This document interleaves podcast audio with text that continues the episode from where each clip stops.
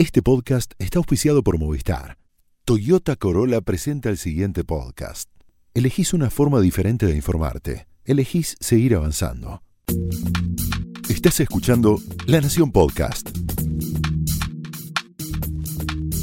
A continuación, Dolores Graña y Natalia Senko te presentan las mejores series de la actualidad en A Pedido del Público.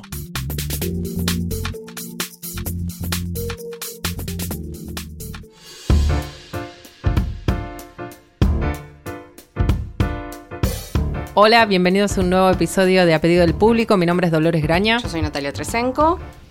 Y hoy vamos a dedicar este eh, modesto espacio eh, auricular a hablar de series que se pueden ver en familia. Bien. Con estas especificaciones. Cuando Sí. hablamos de familia no hablamos de niños pequeños, ni mucho menos. Hablamos de niños, eh, digamos, ahora diríamos preadolescentes. Sí. O sea, alrededor de, Ustedes conocen bien a sus hijos, sobrinos, ahijados, niños Sí. cercanos, sí, La prestados. sería que además pu- eh, sea efectivamente algo compartido y no el mm, tengo que sentarme a ver esto porque considero que es bueno para el niño, pero yo mientras tanto estoy mirando el celular. O sea, Claro, es- no es edificante la idea. La idea son propuestas interesantes que van a ser igual de interesantes para cada uno de los integrantes de este equipo Sí. de televidentes y sobre todo que tienen un valor, me da como no sé qué decir pedagógico porque esto va a parecer aburridísimo. aburridísimo o como un remedio que hay que tomar porque te hace bien. Sí. Lo que sí hacen estas series que elegimos, entre muchas otras que podríamos haber propuesto, es que hacen hincapié en un aspecto que es importante eh, para la formación de las personas, digamos, y es importante que puedan ser códigos compartidos entre las personas que los ven. Sí. Hablan de temas importantes de una forma, esperamos nosotros o creemos nosotros, no solo entretenida, sino eh, compleja, profunda y con cosas inteligentes que decir acerca de problemas universales y que todos hemos Y experimentado. que también permite en, to- en todo caso cruzar diferentes experiencias de vida, digamos, y de, y de maneras de ver el mundo, en todo caso entre los adultos de hoy y los niños, adolescentes, preadolescentes. Los adultos hoy, de mañana. Y los adultos de mañana, exactamente.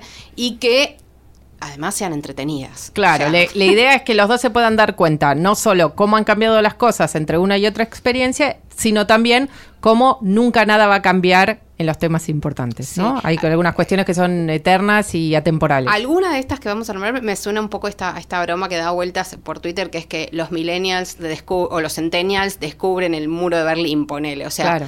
eh, en este caso sería los centennials descubren Friends, por ejemplo. Por ejemplo, vamos a hacer el, lo que deberíamos hacer es la explicación o la advertencia en el atado de cigarrillos. No somos centennials, no, No. somos millennials. no. Digamos que si nos tenemos que poner una etiquetita Ay, qué miedo. muy muy triste, Sí. sería que somos parte de la generación X, o sea que nosotros cuando le hablamos a generaciones posteriores a la nuestra, claramente le hablamos en principio a los millennials, después Sí. a los centennials y después, bueno, a la- como corno le vayan a poner a la generación que ahora tiene 10, 11, 12 años, que seguramente ya tiene un nombre, Sí, pero lo desconocemos. sí. O, o prefiero, No. o prefiero llamarlos centennials para, para Claro, para simplificar. achicar, aunque no sea Ninguna de estas series está recomendada para menos que esa edad, en principio. No, No, menos, menos de, de- 10, 11, eso. 12 años. También recomendamos que ustedes son los que mejor conocen a la persona con la que van a ver esa serie. Calibren bien en qué etapa de maduración, cuáles Sí, son sí. sus miedos, sus inseguridades, como para ofrecerle algo que sea una experiencia disfrutable y no que se les torne una tortura o un embole. Totalmente. Y además, bueno, eso. Compartida. Esto es compartida. Claro, que lo tienen que disfrutar los dos por igual. Si alguno de los dos no lo disfruta, es hora de probar otra de la lista u otra cosa completamente distinta. Ahí va. Bueno, arranquemos. Bueno, arranquemos. Entonces ahí ya Nati estuvo anticipando. Eh, nuestra primera recomendación podría ir debajo de la definición ser joven Sí. y empezar eh, a hacerse camino en la vida sin celular ni redes sociales. Interacción cara a cara. Locura. Teléfono de línea. Teléfono de línea, Eh, pará. timbre, te Timbre. toco el timbre, estás, por Eh, ejemplo. eh, bajamos al bar eh, y otra, te dejo un mensaje en el contestador. Importantísimo, aparte a lo largo de Friends, ¿cuántas cosas se decidían en Friends con el mensaje del contestador? Y, o- y eh, que además definían temporadas enteras. Bueno, otro, el capítulo este memorable que hacen eh, la competencia de trivia acerca de ellos mismos, Sí. cuyo mejor momento se definía por el nombre, bajo el nombre en el que llegaba la suscripción de la TV Guía de Chandler. Oh my God. Para empezar, tele- televisor. Suscri- Suscripción a una revista. Sí. TV Guía No. con la programación de... Bueno, es no, todo, todo, eh, todo. Vintage. de- de- Sí, igual sigue siendo igual de gracioso Sí, la respuesta sí. que no me voy a hacer la nerd, pero recuerdo cu- bajo qué número, qué nombre llegaba la suscripción eh, a la casa de Chandler Bing de la TV Guía. Tremendo. Eh, miles de historias tienen que ver con eh, comportamientos y, y- y- y consumos que han dejado de existir Bueno, completamente, el- el- el salvo conflicto- el Central Perk, que en ese momento nos parecía la cosa más exótica del mundo Sí. y ahora lo vemos en un montón de cadenas de cafeterías todos los días con la gente con Y los en- mismos sillones Exacto. el Central Perk, y ¿no? escenas y escenas y escenas y escenas de series y películas en eh, escenarios calcados, similares o, y en todas partes del mundo, además. Por supuesto. Bueno, las 10 temporadas, para vamos a sacarnos la cosa más de servicio del camino. Las 10 temporadas de Netflix están, en el de Friends están disponibles en Netflix. Sí. Para que puedan mirar en diagonal, hacer los grandes éxitos. La curación, digamos, de las 10 temporadas de Friends nos llevaría más de un capítulo, creo. Creo que una temporada entera nuestra. Claro, Sí. diseccionando cuáles son los mejores, o sea, los cinco mejores momentos de Mónica, los cinco mejores momentos de Ross. No puedo, no puedo juntar cinco. Eh, No, me acordaba de la carta también. La- el gran Ah, conflicto de, durante temporadas entre Rachel y Ross era una carta. O sea, era lo que sucedía, pero las consecuencias se dirimía en una carta. en una carta. Bueno, los Front videos. and back. Sí, front and back. Bueno, los videos hogareños de Mónica y Ross en donde se develaba el- el- el- la vida previa de las relaciones previas de todos ellos. VHS. Grabada en VHS. No, no. Ellos con los Paremos, saquitos pare- de División No, no, Miami. paremos porque si encima nos vamos al vintage del vintage, No, o sea, por el eso. vintage int- int- diegético, Claro. no terminamos más. Pongámosle el asterisco que en la próxima temporada vamos a dedicarle un capítulo entero a Friends y ya Sí. desde ya los combinamos a decirnos de qué quieren que hablemos eh, de Friends. Sí, y vamos a sacarlo a del camino. público, de- claro, a pedido del público eh, nos dicen de qué quieren que hablemos sobre Universo Friends. Eh, Más pero- cerca acá. Más ver. cerca. Entonces, esto es eh, sus mayores también fueron jóvenes. En muchos sentidos, su experiencia de ser joven tuvo unos recursos y unas herramientas muy distintas a las que tienen ustedes ahora, pero es igual de difícil enamorarse, tener amigos, salir al mundo, empezar que- a saber qué es lo que uno quiere de la vida y qué es lo que la vida le requiere a uno. Exacto. Eh, entonces, y fracasos, es eh, un bueno. y caídas. No solo sigue siendo igualmente divertido y, y profundo y, y ingenioso como hace tantos años, sino que les puede servir para una suerte de centro para un montón de conversaciones eh, interesantes. Exactamente. Bueno, Bueno, segundo. A ver, lo hemos hablado, lo, lo hablamos en, en episodios pasados con respecto a la escudería eh, Marvel versus DC y demás. Eh, la mencionamos, pero creo que Supergirl es una serie muy, muy, muy actual. Eh, Perfectamente. Muy. Casi una radiografía de las preocupaciones del Sí, y- momento en el que Y vivimos. que funciona además, yo creo, muy intrageneracionalmente. También sucede con Flash. También.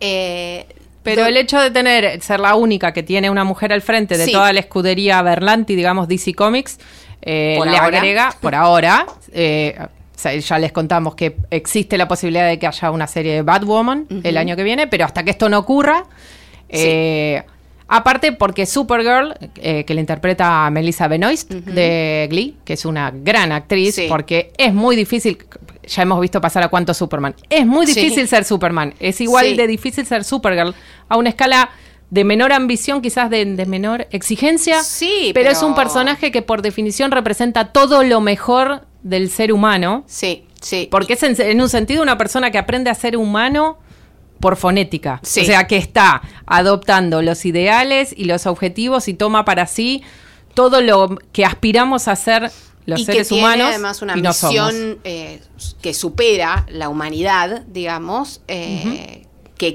combinada con esa, con esa tierra adoptiva hace un combo, eh, sí, exigente, complicado y que también, como ha pasado con los Superman en alguna ocasión, puede ser un personaje muy solemne.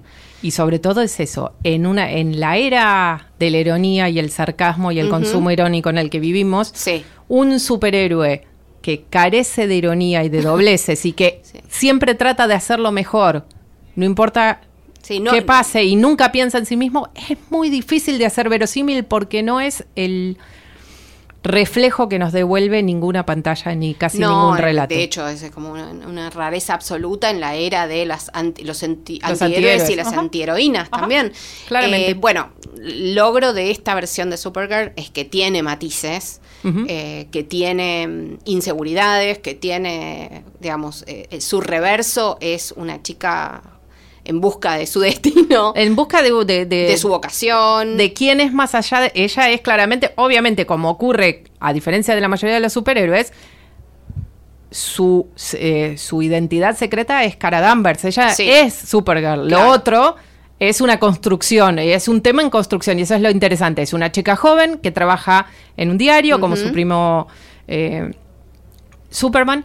Eh, está tratando de abrirse camino. No es tan buena para el periodismo como es para combatir el No, crimen Y eso le pesa. y además. le pesa y tiene una hermana humana a la que quiere mucho, que a, tam- a la que también le pesa haber sido la persona que tenía que cuidar. Eh, Alex cuida- Danvers cuidar a la secreto, especial y ella era exacto. siempre la encargada de protegerla y tuvo que descubrir a lo largo de el desarrollo de la serie que ya va por su tercera temporada. Eh, la mayoría de las cuales están disponibles en Netflix y Warner es la que tiene la primera ventana de exhibición, o sea que ahora está eh, mostrando los capítulos nuevos. Tuvo que eh, descubrir acerca de sí misma un montón de cuestiones que tenían que ver con la identidad, que eran muy bien, no solo su, su, su coming out eh, Sí. de su sexualidad, a partir de que ella conoce a una mujer policía que por la que empieza a sentir cosas que claramente no se encuadraban en la, La amistad, amistad, no. y la, la provoca a reflexionar eh, acerca de quién es en realidad y por qué le están pasando estas cosas y tomar decisiones valientes Y y, está muy bien hecho para que estemos muy tranquilas de decir que es no solo apto para ver con jóvenes y preadolescentes, sino que es eh, recomendable. recomendable porque eh, no solo ella es una persona grande, tiene cerca de 30 años, Sí. cuando, cuando se encuentra enfrentada a la, a la realidad de que hay un montón de preguntas acerca de sí misma que ella no se había hecho y la respuesta la sorprende. Está muy bien para poder hablar con los chicos acerca de qué pasa cuando uno se encuentra en esa situación, qué pasa cuando alguien al que uno quiere está en esa situación y uno tiene que poder la- acompañar y no apurar ni frenar ni juzgar, sobre Sí. todo no juzgar. Sí, y, y puesto eh, eh, ba- bajo el filtro de la fantasía, de la ciencia ficción, de los extraterrestres, Exacto, de mientras las misiones tanto, secretas, hace que todo sea eh, sumamente, es, es extraño decirlo, pero es sumamente familiar y eh, de otro mundo al mismo tiempo. Y esa combinación me parece que es ideal y bueno, mm, es parte, me parece, del secreto del éxito de esta serie. También ocurre con las otras, con Flash lo mismo, ¿no? Como tiene muchos espejitos de colores. en Sí, el muchas buen escenas de acción, personajes como muy llamativos y Sí. muy extremos, una gran rotación de los personajes secundarios, villanos, eh, tramas que duran toda la temporada en donde Supergirl se enfrenta a tal villano que dura todo, todo el año más allá de los que va combatiendo por Sí, el camino. Como, el canon básico y a- ir agregándole el, el monstruo de la semana. Claro, sería, exactamente. Y, y que, digamos, tiene esta, mezcla, de, eh, digamos, esta permanencia de la serialización, de que conviene eh, ver qué sucedió en los capítulos anteriores para entender lo que sucederá en los próximos, que es una televisión que en- en un punto nos estamos un poco desacostumbrando a ver. Eh, no, eh, no necesariamente susceptible a- al streaming, aunque se puede ver perfectamente de esa manera. Y a- tiene algo de eh, las viejas series también eh, que veíamos en la época de Sí, Friends. y tiene una gran calidez, sobre todo un gran cariño por los personajes, por la idea de la familia electiva, eh, construida con la gente a la que uno quiere y le hace bien y todos tiran para el mismo lado. En fin, es una serie que tiene, combina la acción, o sea, las, las historias son muy de, de los cómics, o sea, hay una, un buen ritmo llevadero, enfrentamientos, obstáculos, en fin, que se suelen resolver. Obviamente sabemos que Supergirl nunca puede perder. No, pero. Pero por el, pero eh, ser Supergirl lo que es interesante es, bueno, hay un, hay un gran subrayado de todas las vidas son difíciles, todas las vidas son importantes y tenemos que encontrar una manera de convivir todos, que es una, una lección importante de aprender y que es una buena manera la serie de, de acercarla a las conversaciones. Bien. Em, tenemos también eh, un poco de, eh, cuando decías antes pedagógico, hay algunas que son un poco más de aprender cosas, digamos.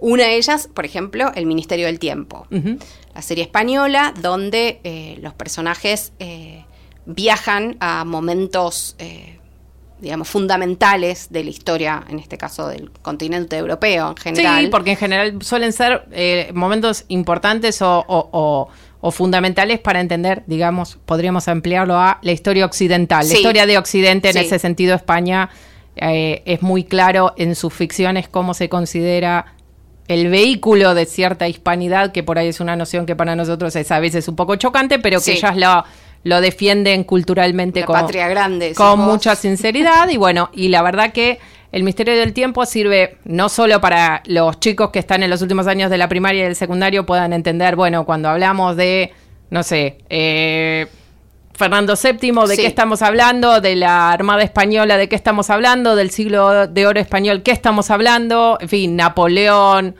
todos los grandes acontecimientos de los últimos cinco siglos de historia eh, española sobre todo. Sí. Pero bueno, también obviamente la historia reciente, la guerra civil, el Guernica, un montón de el, eh, Franco, eh, la Segunda Guerra Mundial, los nazis. se van metiendo con, con, cosas que, que, digamos, cada vez, como decías vos, a nosotros por ahí desde, desde este lado nos pueden impactar algunas cosmovisiones que tienen, pero está excelentemente bien hecha grandes valores de producción. Grandes valores de producción, al punto que, bueno, eh, fue parte de un mini escándalo porque una serie que se llama Timeless, que ya está cancelada, este, digamos que homenajeaba muy literalmente algunos de los pasajes o la idea, claro, del, de, de, este, este Ministerio del Tiempo es literalmente un ministerio, o sea, es un organismo gubernamental que depende de la corona, eh, que se encarga, como en todas las ficciones que ustedes conocen e imaginan de viajes en el tiempo, de corregir la línea del tiempo para que refleje la historia como la conocemos ahora. Y que va, monitoreando que no se desvíe de lo que conocemos. Que la gente se comporte como debería haberse comportado. Entre los agentes de este ministerio hay algunos que pertenecen a nuestra línea de tiempo, eh, digamos, actual, contemporánea. Hay otros agentes que son personajes históricos muy conocidos. Y todos eh, tienen también su no solo su propia agenda, sino su propia vida que va siendo vivida en presente a lo largo de todos estos momentos históricos y con los que entran en contradicción o franca armonía según el momento en el que les toque trabajar. Sí, es bueno, a los que nos gusta la historia y los viajes, los viajes en, el, tiempo. es un sí siempre. eh, también está Viajeros, ¿no? está Viajeros también, que es una perspectiva un poquito más... Eh, más amarga acerca de las posibilidades del de, eh, progreso y demás.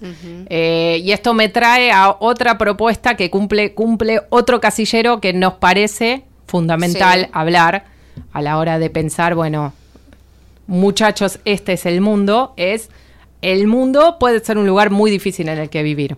Ahí, ahí está, sí. En esta época en particular, a veces eh, uno trata de proteger a los más chicos de las cosas más difíciles que nos toca vivir a los adultos y en algunos sentidos quizás no es un gran servicio. porque esas cosas se les van a presentar y quizás no tienen las herramientas para manejarlos sin tener el precedente de ser presentadas de este modo. Artísticamente, digamos, el arte ayuda mucho. Exacto, como nos sucedía, ahora nos sucede con las series, en otras épocas nos sucedían con los libros o con las películas, donde, ok, tiene que tener una calificación adecuada en ciertos eh, niveles y en ciertos conceptos, y en otra es, bueno, eh, esa presentación del mundo a través del arte puede ser muy informativa y muy formativa. Claramente, el, mundo sigue siendo como es, más allá de que se los mostremos a los niños o no.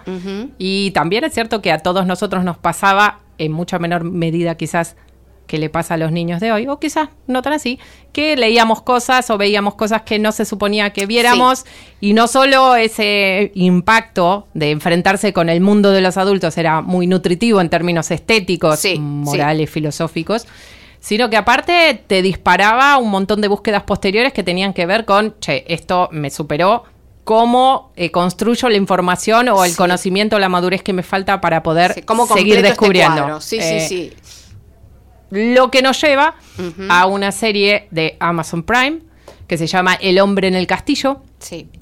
Eh, es una adaptación de una novela, por cierto, muy buena de Philip Dick, obviamente editada en castellano, que a rasgos gruesos lo que cuenta es una historia contrafáctica. O sea, ¿qué hubiera ocurrido Sí. si en lugar de ser los nazis, los nazis y el eje en general, Sí. Japón y Italia, ser derrotados en la Segunda Guerra Mundial, le hubieran ganado?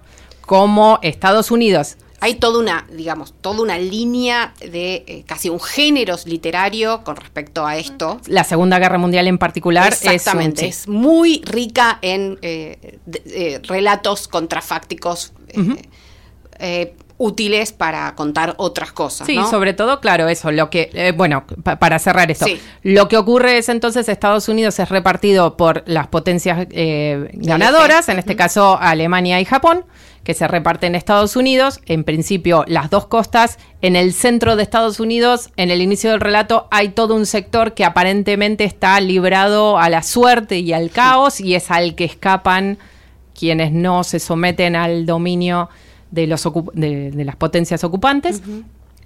Lo que ocurre, como en todas las, no- todas las obras de Philip Dick, en donde la percepción de la realidad y la construcción de esa realidad tiene muchísimos matices, es que comienzan a aparecer una suerte de eh, imágenes, de rollos de película eh, contrabandeados al territorio ocupado, no se sabe bien por quién, que muestran el mundo como es para nosotros.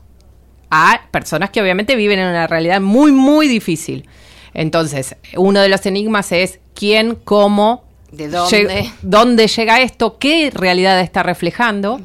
Y en el medio, obviamente, personajes de todo tipo, algunos eh, personas comunes de, esta, de estos territorios ocupados, otros jerarcas, tanto nazis como japoneses, eh, tratando de vivir su vida, tomar las decisiones y lo que mm, no, no solo la serie es bastante interesante, está muy bien contada, las primeras temporadas en particular, tienen una... Un, Son dos temporadas, ¿no es cierto? eh, por ahora ya está la tercera Ah, disponible, sí. Eh, en Amazon Prime, como les decía. Lo que es interesante de eh, series como esta es que permiten darnos cuenta que cosas que damos por sentado acerca de nuestras vidas y acerca de la noción del progreso continuo, quizás, que siempre el mundo está un poquito mejor ahora de lo que estaba antes y hay Sí. cosas a las que no podemos volver, es más que nada una ilusión. Eh, las Sí. cosas pueden volver a estar muy mal y de hecho lo han Lo vuelto a estar muchas Sí. veces a lo largo de la historia de Sí. al menos la civilización Por occidental. lo pronto, desde la que escribió la novela Dick a hoy, eh, esa fantasía contrafáctica que quedaba lejos no está quedando tan lejos, digamos. No estoy hablando, obviamente, del extremo de que perdiera este, los aliados, pero el, el resurgimiento del nazismo, por ejemplo. Bueno, eh, de hecho, y ese es la trama del complot contra América, una, una novela de Philip. Roth, que de nada casualmente No, nada casualmente. va a ser adaptada por HBO el año que viene a una miniserie que lo que cuenta es la historia, otra historia contrafáctica. Sí, Charles Lindbergh, el aviador este famoso, que era un Filo- eh, sí, sí, simpatizante nazi confeso, hubiera utilizado su popularidad como héroe de la aviación para lograr la presidencia de los Estados Unidos. Es importante, no solo la serie es muy entretenida y está la reconstrucción, la reconstrucción de una época que no existió, pero es muy pla- plausible, está tan bien realizada que hasta es un poco perturbadora. Sí. Eh, es interesante poder hablar de estas situaciones. Las cosas que apreciamos, que tenemos y que damos por sentadas, como la democracia, la libertad de expresión, la tolerancia, no persisten por su propia fuerza. O sea, son conceptos a los que hay que proteger y para los que hay que trabajar Sí, y todo también el tiempo. es importante, me parece, porque hay cosas que damos por sentado también del conocimiento de la historia, ¿no? Eh, y que eh, con el conocimiento de la historia así, visto a través de una serie, sí, visto a través de una serie de fantasía, o con, co- contrafáctica, lo que queramos, pero que da la pauta también de que eso em, puede pasar, pasó, y está bien que de alguna manera se incorpore. La ficción es una excelente manera de incorporar his- historias, pasados durísimos, pero que absolutamente necesarios tener en dentro del acervo cultural Sí, y de le- conocimiento. Mientras que no se pierda, las posibilidades de que alguien no tenga en cuenta lo que podría pasar y volver a pasar son siempre menores. Entonces, en ese sentido, volvemos a la noción de lo pedagógico. Sí. Es necesario construir esa conciencia entre todos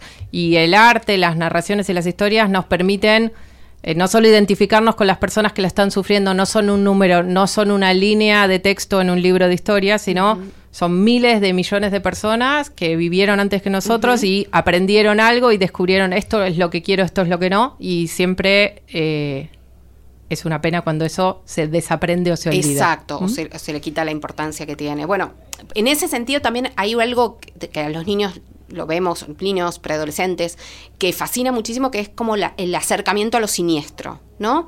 Eh, un acercamiento cuidadoso, por supuesto. y- Tener miedo es divertido. Exacto, hasta cierto punto. Hasta cierto punto. En ese sentido, hay una serie que no le hemos dado mucha bolilla, eh, pero que es muy interesante, también basada en una serie de novelas, que es Lemony Snicket Ujú.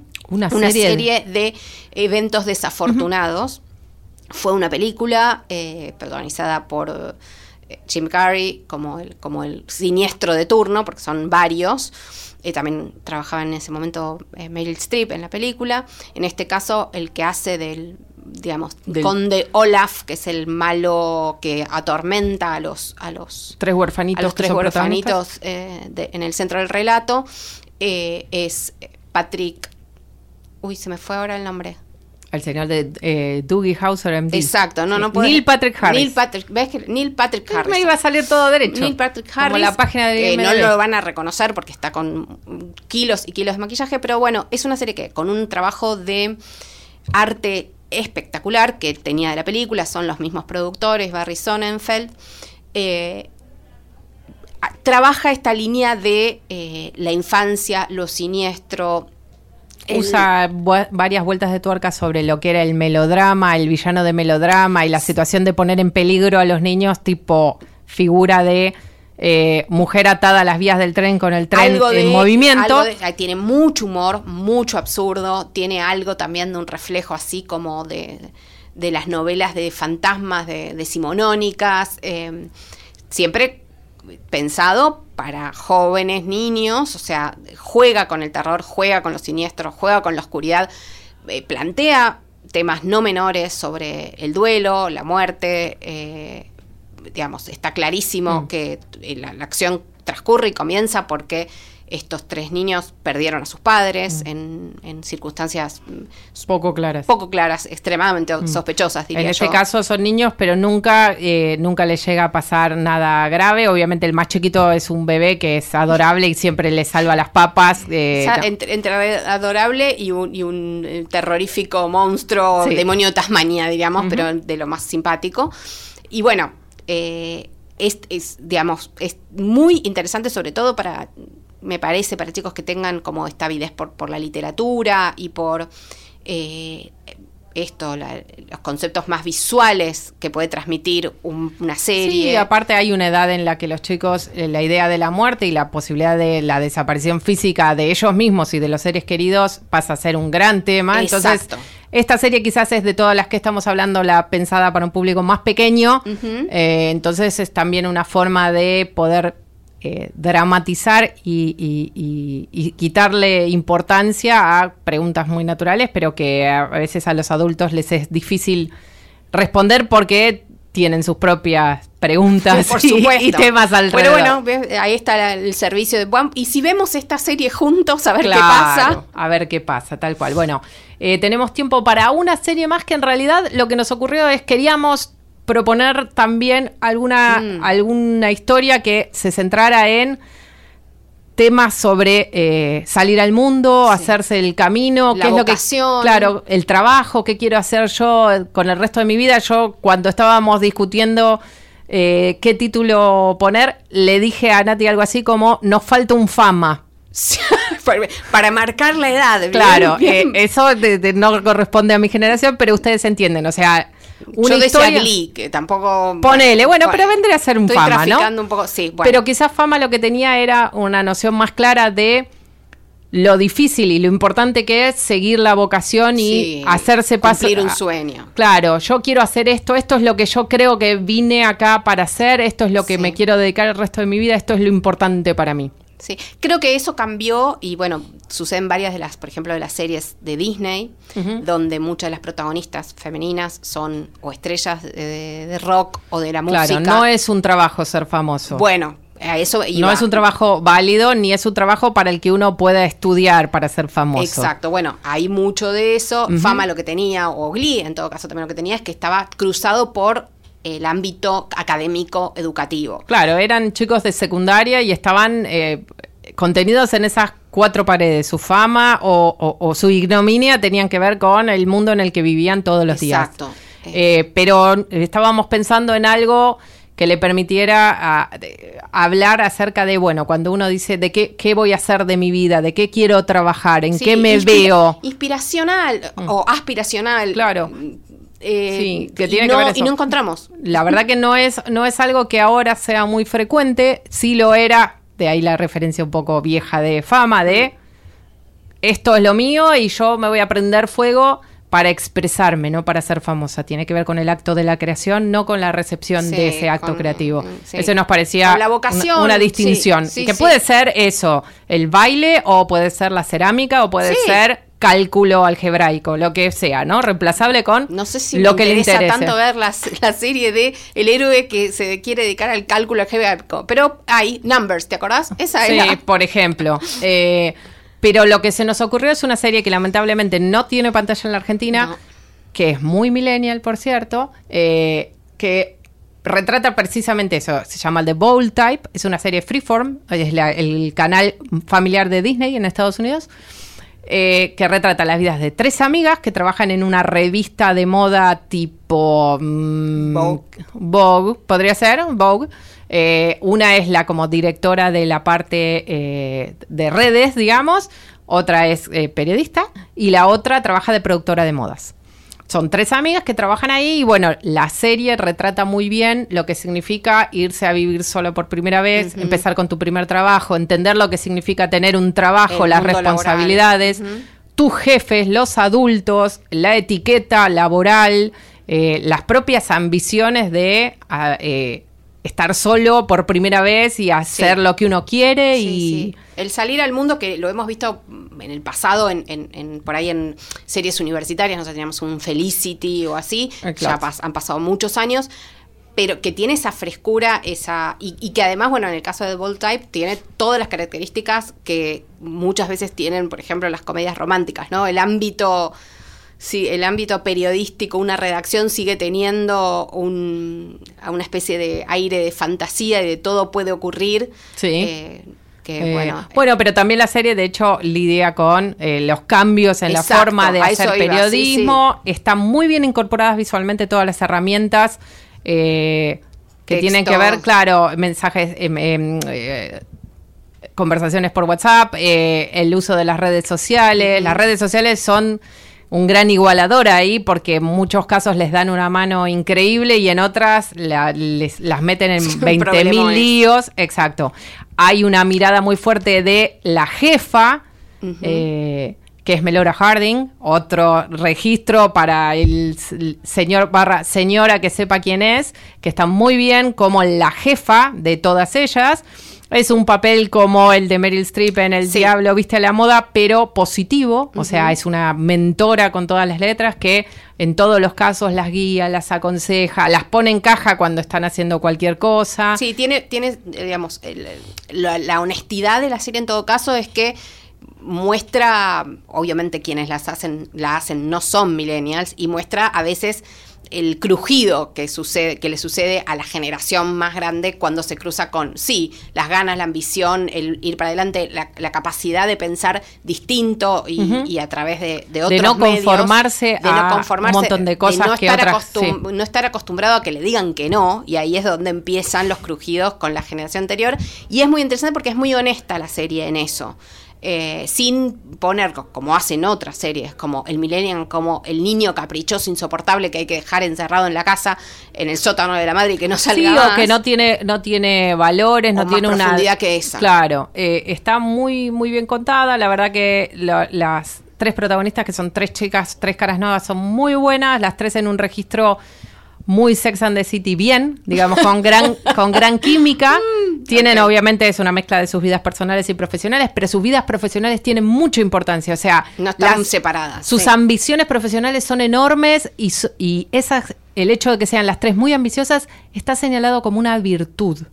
Lo que es lo importantísimo. Y no las castigan por eso. Ni son castigadas por, o si quiere, o si alguien osa querer castigarlas por eso, es visto como una persona que no entiende lo que es tener ganas de expresarse o hacer su trabajo bien, lo que es una lección importantísima que aprender. Está bien querer llegar lo más alto posible y es, y es necesario trabajar mucho para ello, pero está bien tener ambiciones. Sí, ¿no? bueno, es, además esto, la mirada femenina y lo más actual posible siempre está bueno para eh, poner en, en- en caja por ahí muchas conversaciones, entre comillas, serias que, que los chicos van escuchando de las noticias, de lo que sucede en su casa, de lo que sucede en el trabajo de sus padres, y esto lo pone desde un lugar muy con mucho, mucho glamour, mucha fantasía y demás, pero los temas están y los temas están encarnados en tres personalidades de tres mujeres distintas, pero que coinciden en ser mujeres del siglo XXI. Bien, obviamente transcurre en Nueva York, así que tiene un Obviamente. componente. Ellas trabajan en una revista de moda, es todo muy glamoroso, Eso, el vestuario, todo eso. Pero en definitiva son tres chicas que están empezando en su carrera con dificultades y pequeños triunfos seguidos por derrotas y así es. Bueno, y volvemos, empezar. entonces, esto es otro llamado a la solidaridad, que alguien traiga... The Bold Type, The sí. Bold Type, por favor. Eh, tuvimos paciencia, no la nombramos hasta ahora, toda la temporada callándonos la boca, Ho- hoy lo tuvimos que decir. Así que bueno, me parece que está clarísimo este, lo que necesitamos y en la lista me parece que está bastante completa también. Bueno, esperamos cualquier cosa. Si nos olvidamos de algo Seguro. importante, sugiéranoslos en los comentarios para próximas veces. Que sigan bien. Chao. Chau. Esto fue A Pedido del Público, un podcast exclusivo de La Nación. Escucha todos los programas de La Nación Podcast en www.lanacion.com.ar. Suscríbete para no perderte ningún episodio.